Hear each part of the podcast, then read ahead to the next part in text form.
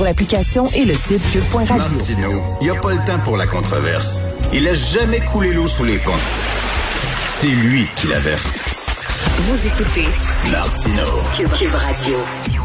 Alors, je sais pas si vous avez vu ça, la mairesse de Chicago exclut des journalistes blancs d'une entrevue.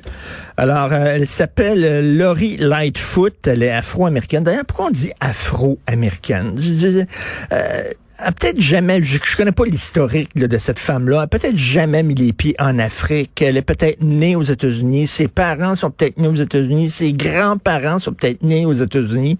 Donc, moi, il me semble je préfère dire noir que afro-américaine. Pourquoi faire un lien avec l'Afrique, là? Tu comme moi, je peux dire, je suis un franco-québécois parce que mes ancêtres, il y a plusieurs générations, viennent de France, mais à un moment donné, là, je suis un Québécois, là, tu sais, à un moment donné, bon, elle, c'est une Américaine, une Américaine noire, et ça fait deux ans qu'elle est en poste et elle a décidé euh, de donner des entrevues en tête à tête seulement à des journalistes racisés. Attends une minute, toi, là, là.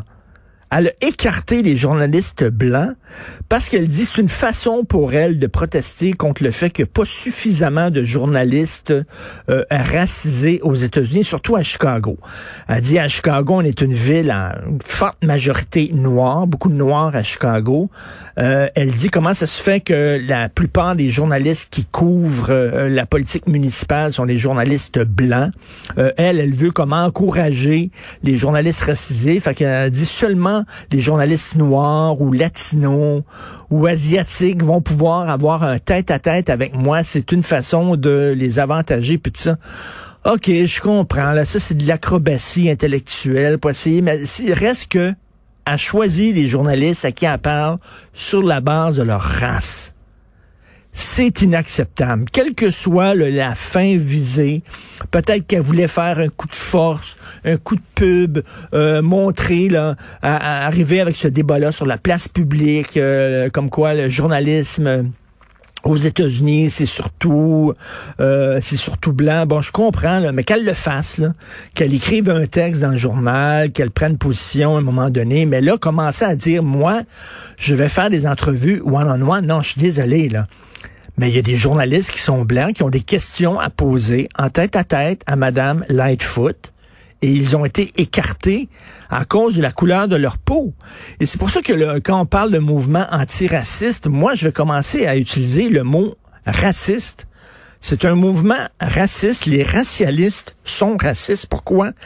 Parce qu'ils jugent les gens à la couleur de leur peau, la pigmentation de leur peau. C'est inacceptable. Heureusement, il y a euh, une, association, une association, euh, l'association nationale des journalistes noirs, qui ont salué la sensibilité de Madame Lightfoot au manque de diversité, qui ont salué son message, mais qui ont dit elle ne pouvait pas soutenir cette tactique. Heureusement, ils ont dit que c'est une tactique qui avait aucun maudit bon sens d'écarter des journalistes. Et là, on dit, selon des chiffres publiés par la revue de l'école de journalisme Columbia, moins de 17 des journalistes étaient issus des minorités ethniques aux États-Unis. Il y a peut-être un problème, effectivement, mais ce n'est pas la bonne façon euh, d'adresser, hein, to address, de parler de ce problème-là, et certainement pas une bonne façon de le solutionner, de le régler. Ça n'a pas de sens.